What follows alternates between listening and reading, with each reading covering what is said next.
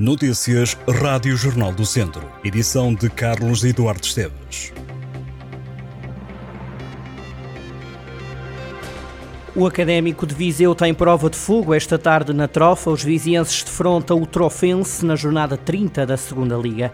O conjunto academista distanciou-se dos lugares de subida e quer aproximar-se o mais rapidamente possível do pódio do campeonato. O jogo Trofense Académico de Viseu começa quando forem 3 e meia da tarde. Para esta tarde há muito futebol para acompanhar. Desde logo é hoje que fica a conhecer-se o segundo clube a subir à divisão de honra da próxima época. Sampedrense ou Carregal do Sal. Um deles fará companhia ao Valdaçores. Para esta tarde, na fase de apuramento de campeão da primeira divisão distrital, vamos ter estes jogos.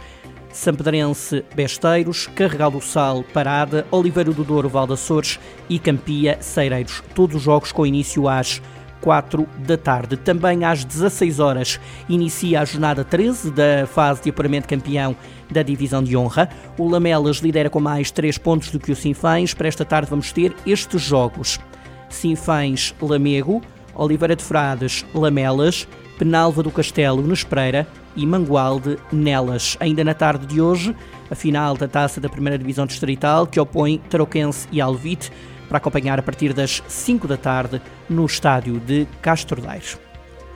A galeria Venha a Nós, a Boa Morte tem uma nova exposição. Chama-se Talvez Caminhos e é da autoria de João Queiroz. O artista plástico que fez residência artística em Viseu revela nesta mostra uma ligação simbólica com o distrito.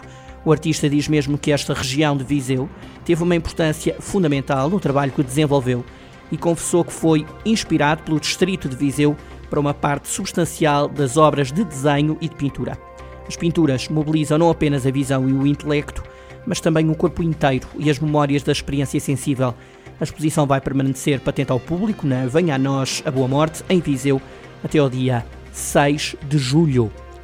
Moimenta da Beira, Paredes de Cora, Sernancelho e Vila Nova de Paiva juntam-se à Fundação Aquilino Ribeiro e vão apresentar no dia 9 de maio, em Lisboa, o programa de comemoração dos 60 anos da morte do escritor. O Programa Nacional quer homenagear o autor e promover os territórios que fizeram parte da sua vida, estando para isso agendadas mais de duas dezenas de iniciativas entre maio deste ano e maio do próximo ano, que envolvem também a família do autor, as universidades de Aveiro e de Lisboa, a Escola Superior de Hotelaria e Turismo do Estoril, o Panteão Nacional e a Bertrand Editora. As ações terão lugar sobretudo em Moimenta da Beira, onde Aquilino viveu, Sernancelho, onde nasceu, Vila Nova de Paiva, onde foi batizado, Paredes de Cor, onde viveu e escreveu o livro Casa Grande de Romarigães, e Lisboa, onde passou grande parte da vida.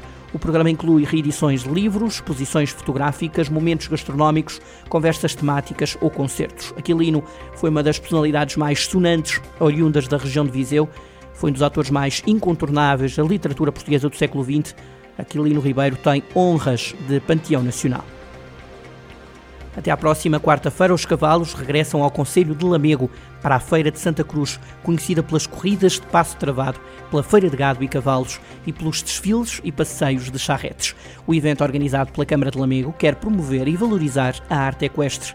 Para esta segunda-feira, 1 de maio, o dia inicia com o passeio equestre e com a atuação da Banda Marcial de Cambres.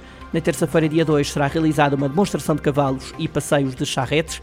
No dia 3, quarta-feira, decorre a feira anual no Largo Dom Dinis, na cidade de Lamego, e a feira de gado e de cavalos na Vila de Cambres. À tarde, o público poderá assistir às corridas de passo travado.